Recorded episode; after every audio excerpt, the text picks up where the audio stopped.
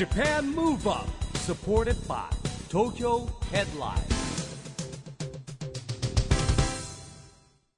こんばんは。日本元気にプロデューサーの一木広治です。ナビゲーターのちぐさです。東京 FM JAPAN MOVE UP この番組は日本を元気にしようという東京ムーブアッププロジェクトと連携してラジオでも日本を元気にしようというプログラムです。はい、また都市型メディア東京ヘッドラインとも連動していろいろな角度から日本を盛り上げていきます。はいさあ市木さん、昨日は3月11日、うんはい。3.11東日本大震災から11年があっという間ですね経ちました。ね。あっという間、うん、もうと思われる方、まだと思われる方、様々かなと思いますが、まあ、被災地への関心、そしはい。て日頃からの災害への備え、忘れてはいけないなとね改めて振り返るまあ日ですよね。地震が多いですからね。今日のゲストの方はですね新しい東北の具現化に取り組んでいる方をお招きします、清井町戦略研究所上席コンサルタントの高田正幸さんです、はい。高田さんはですねインターネットの黎明期に AL ジャパンの立ち上げに参加してたりしたんですけども実はですね、その後優先グループで僕一緒に働いてまして、えーまあ、当時早すぎたんですけどね動画配信サービスのショータイムっていうのをやったり、えーギャオっていうのを一緒にやっててですねその後ギャオがヤフーに移ったこともあってヤフーに移ってですね、えーサービス統括部長として全社プロモーションのトップページのね編成なんかを担当してました。そしてね2016年からは復興庁に出向して活動していたということですね。はい今日はいろいろとお話伺っていきましょう。この後は高田正幸さんの登場です。 JAPAN MOVE UP。SUPPORTED BY TOKYO HEADLINE。この番組は東京ヘッドラインの提供でお送りします。JAPAN MOVE UP それでは今夜のゲスト清井町戦略研究所上席コンサルタントの高田正幸さんです。こんばんは。こんばんは、清町戦略研究所の高田と申します。よろしくお願いいたします。よろしくお願いいたしまます。市木さんとはもう昔からの知り合いなんですよね。まあ昔からっていうかほら僕らの優先グループで一緒に働いていてですね、えー結構今ほらあのーい今ね非常にほらネットフリックスとか UNEXT とかいっぱいあるじゃないですか、はい。まあそそもそもギャオもあのー高田さんと一緒にやってましたし、ギャオの前身はね、えーブロードゲートゼロワンでしたよ。ブロートゲート01っていう光ファイバーのサービスをね、日本で初めて、えー安い光ファイバーのサービスやるっていうのが優先グループが始めた時に、まあ、僕もそれで転職してきたんですけども、えーなんだっけショータイム。ショータイムありましたね。はい。あのギャオの前ギャオの前はショータイムっていうね動画配信サービスやってたんですよ。で僕が夢の課外事業やってて、うんやってたんでその時にこれ動画でできないかって時に最初に相談したのが高田さんですよ。そうですね。もう20年前ですね。20年前です、そうちょうど20年前。はい。まあそんなことで、えー。の後ですね高田さんその後あのギャオがあの僕ら優先グループからヤフーに移ったんでですね、えーそのままヤフーの方に移られて、そしてね、えーその後もですね僕ら復興支援やってたんです。今日なんで来てもらったかっていうとね復興支援やってた時に高田さんは復興庁にあの出向してたんですよ。そうですね。でいろんなことまた連携して協力させていただいてですね、えーそして今のですね、えーそのシンクタンクの研究所に至ると。まあ歴史が長いんでねかなり短く説明しましたけど、はしょ っていただいてありがとうございます。あの高田さんはでももともとはあのヤフー社にいらっしゃったということですそうですね。ヤフーのあのトップページですとか、まあいわゆるテレビでいう編成みたいな仕事をしてたんですね。あはい。あのいわゆる本当にあの賑やかなヤフーのトップページですよね、たくさん情報がはい。載っている、そうだよ。だから復興支援の最初の頃はチューブ前田君なんかと、チャリティーオークションややろうってなってそれまた相談しに行ったりそうですね。してましたね。本当にいろいろとうん。ご協力いただきました。いえいえ。いえはうんさあそしてお話にもありましたように、まあ、昨日は3.11ということで、東日本大震災から11年になったわけですけれども高田さんは東日本大震災の際は震災対応責任者い。になそうですねられていたと。はい。そのまあ全体を見るっていうポジションにいたので、まあ、なかなかああいうこう激甚災害の時にですね今までの対応であれば、まあ、間に合わないというので特別なチームを編成しまして、24時間、えー対応するっていう、まあ、シフトを組んでですね、まあ、当時あの特にあの電力の情報ですよね。うん。こう輪番停電が起きるとかいう話もあったりしたんですけど、はい。そうだよね。東京だってね、あの計画停電してましたよね。そうなんですよ。で情報が全然ないというので、もうニュースを待ってられないのでですね、うん。もう東京電力さんそのまま行って、情報くださいと交渉してもう生の情報をもらって生のものを加工してヤフーに掲載するってことともやってましたね。あ本当リアルタイムの1分1秒でも早くっていうそうですね。状況ですよね。はい。そうだよ。だって今だこそさあのいいことじゃないんですけどいろんな震災とかが起きてだいぶこう世の中も慣れてきたんですけどあの時って本当に初めての経験多いですよね。混乱してましたそうねですよね。はい。あの今おっしゃったように防災速報といったサービスそして電力使用状況メーターはい。なんていうサービスもなんかそれまでにやりやったことのないことを急にもうすごいスピードで求められるじゃないですか、そうですね。現場はもうどういう状況なんですか？いやあの現場の士気は高かったですん。ねやっぱりそのヤフーみたいなそのサービスのポジションですとデータをどれだけ分かりやすくお伝えできるかってところが一番のあの、まあ、役どころなので、まあ、その東京電力がまたデータをですねこう、まあ、メーターにすることによって見やすくするとか、まあ、その情報を API にしても日本中の人が使えるようにするとか。まあ、そういったことをやらせてもらってましたね。まあ、やっぱあの現場の若手もすごく士気高くて本当に24時間ずっと開発してくれてましたね。うん。本当に頭が下がりますね。いや本当ですよ。あのそのオークションの時もねいろんなことやってもらって、あのやっぱり募金とかも今ね今ネット社会デジタル進んだから比較的やりやすくなりましたけど、まああれもね結構ヤフーが削劇的にねそうですねやってましたもんね。最初はあの募金の仕組みってなかなかあのクレジットカードとか使えなかったんですよね。うんその辺もこういろいろ交渉して今に至る感じですよね。うんはい、そしてあの災害当時は「週刊少年ジャンプ」の配信も行ったと伺そういなんですよました。。これは？はい、あのずっとあの実は電子書籍のプロジェクトの責任者もやってたんですね。うんでもうあの、まあ、小学館講談社さん、集英社さんとかとずっと交渉してまして、はい、特にあの週刊少年ジャンプに関してはあの電子書籍にしましょうっていう交渉をずっとしてたので、まあ、このタイミングでですね東北でもう印刷機が止まって子供が読めないと、もうあのそれであれば電子書籍で、えー特別に配信しませんかっていうまあご相談をしてかなりタイムリーに本当はあの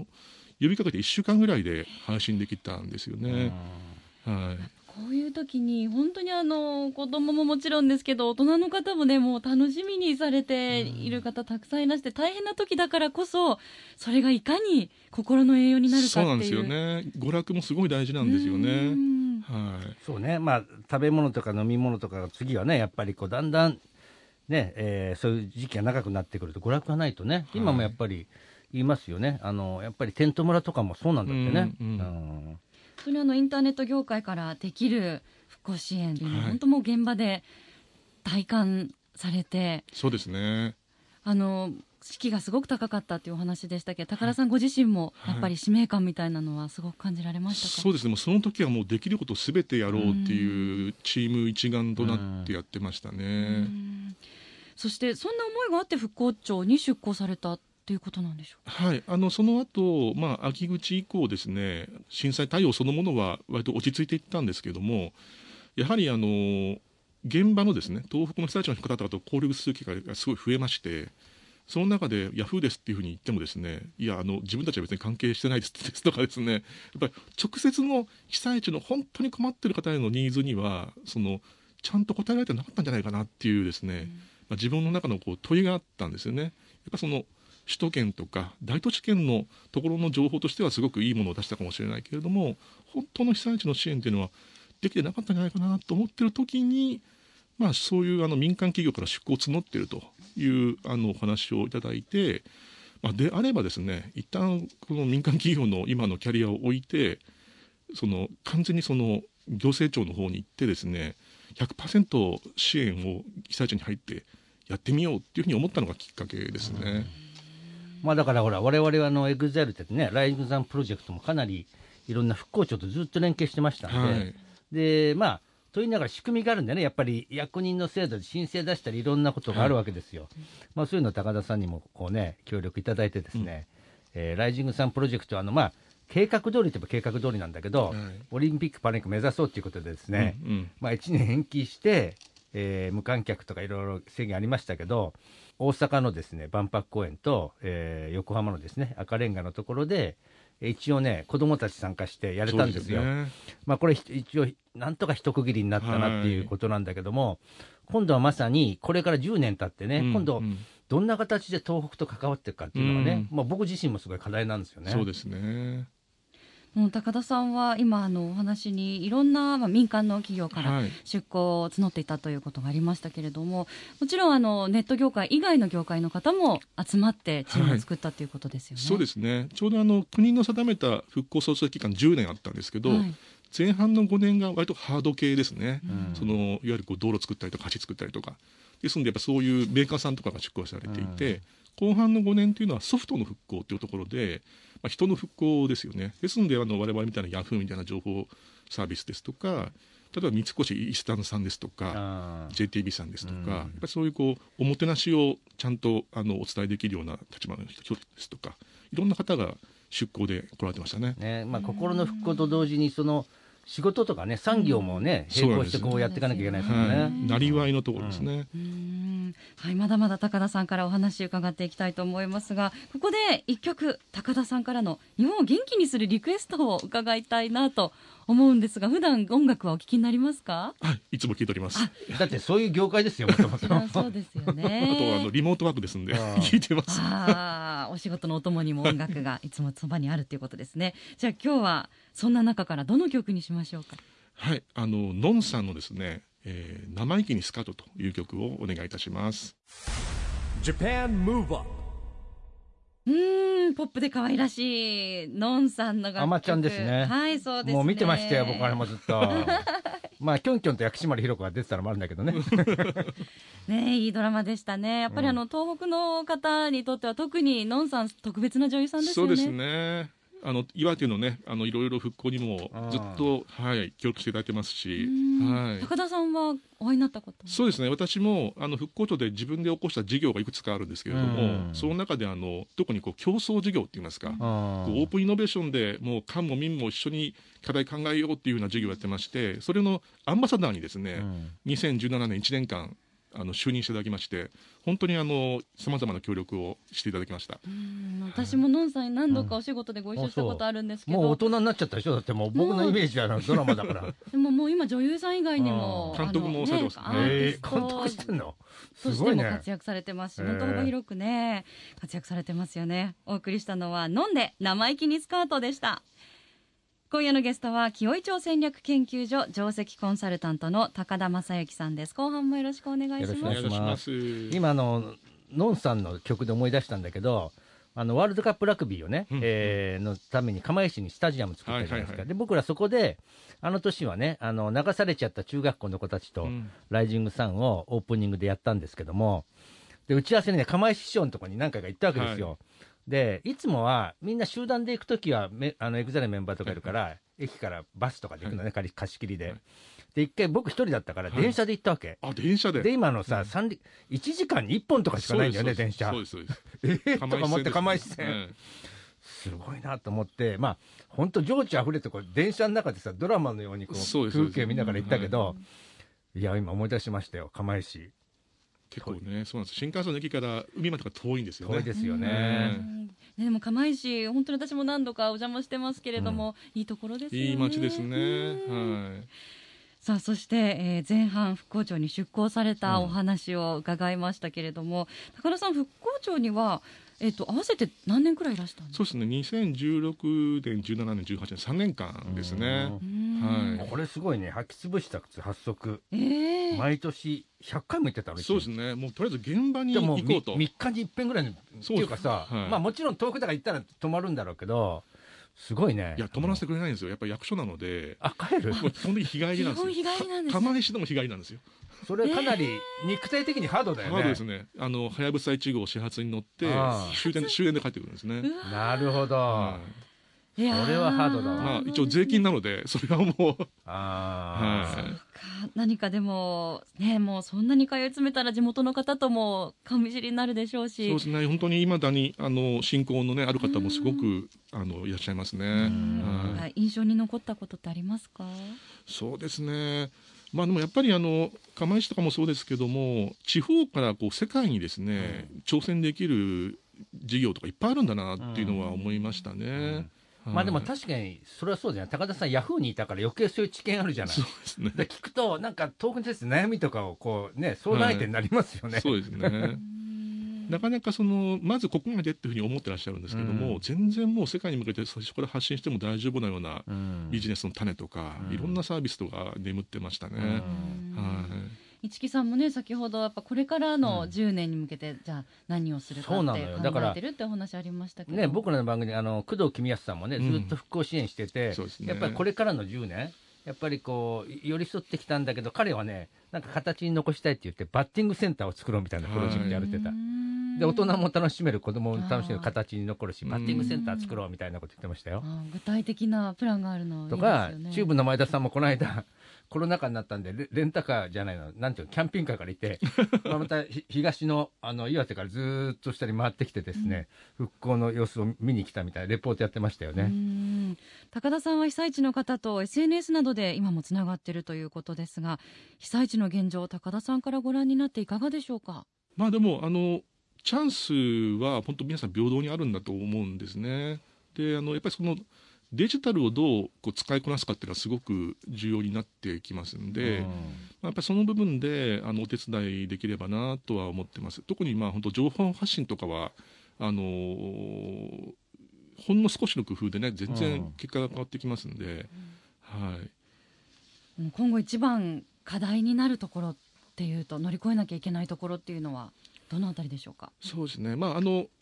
地域っていう単位で考えると、やっぱりその行政と民間企業とかと、あるいは NPO みたいなものがもっともっとこう連携を深めないといけないんだと思うんですね。でこの部分をのこうあのあのかき混ぜる役目がすごい必要で、あの釜石とかもあの釜園隊とかいう形で、うん。そのコーディネーションするあの組織をずっと回してらっしゃいましたけれども、まあ、そういうそのコーディネーターも含めていかにその有機的にうん。その地域の力を一つのまあベクトルに合わせられるか、うん。でまあ今後で言えばその DX ですよね、うん。デジタルを活用するところにつなげられるかっていうのはすごい大事だろうなと思いますね。だから結局ネットワークなんだよね。だから、ねせっかく知り合ったんだから、まあさっきの東京といても大阪にいても遠くにいてもね、つながれていて、あと今高田さんも言ったけど、僕もほらやってきてることですごく感じるのは、同じ言語し喋ってても通訳いなきゃダメなのよ。うんそれがコーディネーターって言葉であり、そうすると意外と釜石なんか行ってもね、僕市長と話してたらピザーラの話とか出るわけ。ピザややってもらって、浅野さんってオーナーの名前が出てきたりするんですけど、なんかそういう、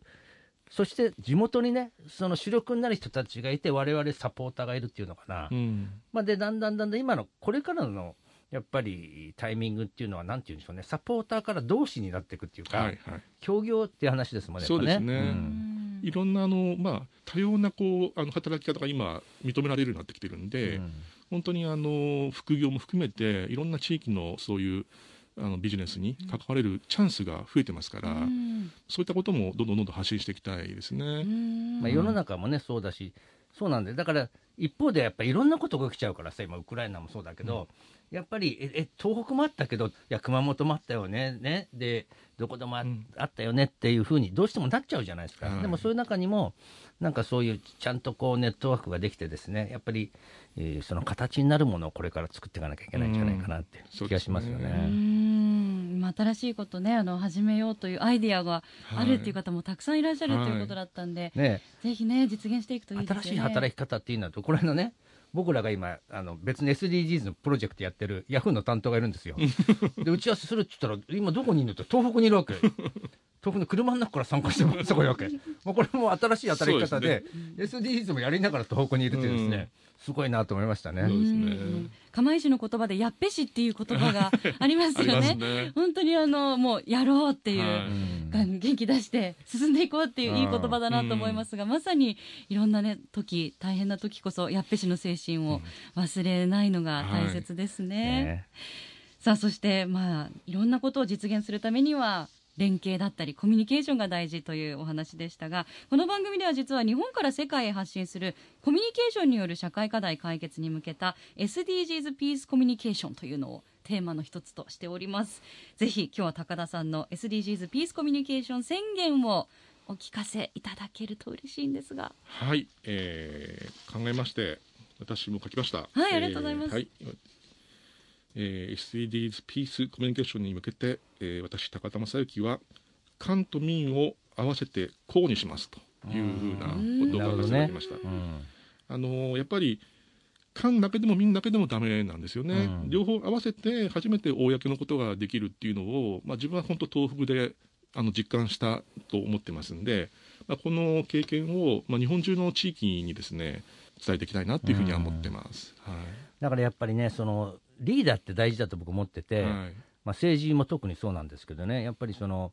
自治体の市長とか知事によって全然変わるんですよやっぱり。ね。これね、あのっていうのもあるしね、まあ、国会議員の人たちもね、はい。数はいっぱいいるんだけど、何してるかよくわかんない人もいっぱいいてね、あのこの今回のコロナでよく分かったわけですよ。ね、だからやっぱね、そういう意味では、もう僕僕らもやってるのは、やっぱりリーダー、地元のリーダーっていうね、あの知事とか市長とかね、そういう人には頑張ってほしいですよね。そうですね。うん高田さんはお話伺っててもすごくこうなんか穏やかで高田さんも昔からね、ちょっとあのほら、ほ仏様みたいね。ね、もう優しいオーラが出てて、本当こう、あの、悩み聞いてほしくなってしまうような。、俺僕らの世界なんか殺伐としたミーティングとか、うん。いつもトラブったりとかねあたふたしてる中で言うと彼どっちかっていうと顔に出ないね。ポーカーフェイスだよね。いつもにニコニコしてるあでも大切じゃないですか。そういう方が一人会議室にいるだけで、場が少し和みますし。そうそう。昔僕ら優先時代ね彼の親親分は僕の先輩だったんでまあものすごく感情が出る人だったんで ね。余計だったのかなみたいな。ね。高田さんは何かこのコミュニケーションの場で大切にされてることとか、意識されてることってあるんですか？あでもね、あれなんですよ。ようとか。あの結構実は市木さんに影響された部分もありますね。あー。のだから市木さんは割とこう21世紀の近江商人じゃないですけど、うんこの三方よしを常に意識されてらっしゃると思うんですよね。みんながこう、あのよしになるような。うんそこはすごくあの自分も20年前から意識して、やっぱ関わる皆さんが何らかちゃんと笑顔で戻れるようにっていうのは、まあなかなかできないことも多いんですけどね、心がけてますね。褒められちゃったまた よかったですね。うんよかった に20年分の恩返しを。うんいやでもね、いや本当ね、褒められてるわけじゃないけど、ぼ僕もね、3月、そう思い出した、3月11日、僕、誕生日なんですよ、58歳になりまして、58になって最近、余計、もっと勉強しなきゃいけないとか、どうやったらやっぱりイイラッとしたりとかして、怒っちゃいけないとか、でも、俺、時代が変わっちゃってるから、どうやって指導したらいいのかとかって、なんかね、すごく悩みますよね。このままでいいやなんか気がついたらでもあと何年動けんだろうとかね、うん思うようになっちゃったよもね、でも市木さんもまだまだ向上心もバイタリティもね、たくさんおありですけれども、ぜひ最後に高田さんのこれからの夢もお聞かせください。まさにこの番組のあのタイトルとこうムーブアップって言いますか、はい日本が本当にこれから先に進んでいくところっていうのは一つはやっぱその DX の話すごい大事だと思うんですね、世界と比較しても。ただその DX ってどうしてもこうデジタルの話だけになるんですけど、うん。一番大事なのはその DX の後ろの X の方だというふうに思っていて、まあ、エクスチェンジレスの方ですね、うん。こうやっぱりその組織がちゃんとデジタルをあの受け入れるようになってないとデジタル化できないんですね。でどうしてもその官の組織っていうのは割とこう昭和の文化風土が残っていたりとか、うん。組織の文化が残ったりもしますし、逆に民間本の方は本当にあのスピードだけ優先してしまってですね、こうガバナンスの部分でちょっと緩かったりとかしますし、やっぱこのいいところを掛け混ぜてあの本当の意味でこう組織をあのアップデートさせた上でデジタルを取り入れるっていうところのお手伝いをしていきたいですね。まだまだあの本当にどんどん良くなっていける分野ですから、そこにはたくさん夢もね詰まってますし可能性もありますよね。はい本当にあの貴重なお話今日はどうもありがとうございました。ありがとうございます。えー今夜のゲストは高田正幸さんでした。またぜひスタジオにも遊びに来てください。はい、またぜひよろしくお願いしありがとうごます。ざいましたありがとうございました。Japan Move Up, ここで東京ヘッドラインからのお知らせです。東京ヘッドラインのウェブサイトではオリジナル記事が大幅に増加しています。最近の人気記事は、バズらナイトイヤー第21回 THE RAMPAGE 浦川翔平バナナバナナでバナナジュースを叩く。ヨロン牛バーガーや島バナナピザも新宿バス相乗り三丁目テラスでヨロン島フェア。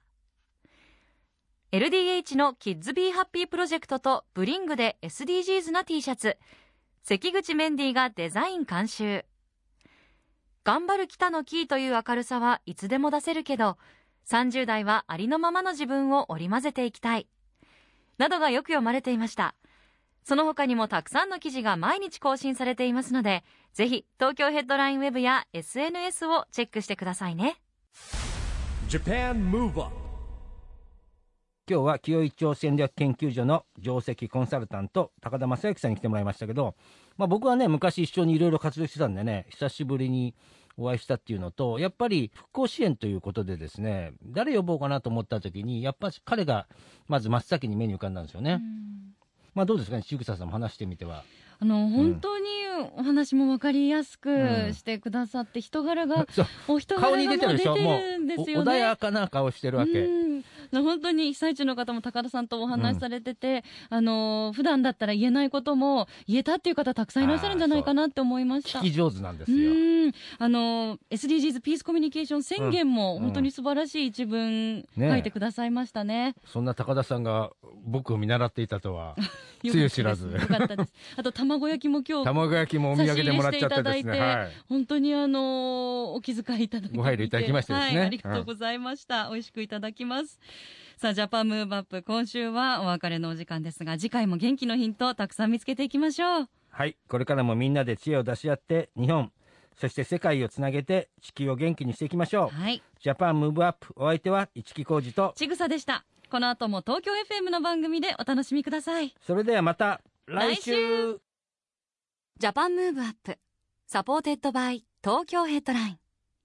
この番組は東京ヘッドラインの提供でお送りしました。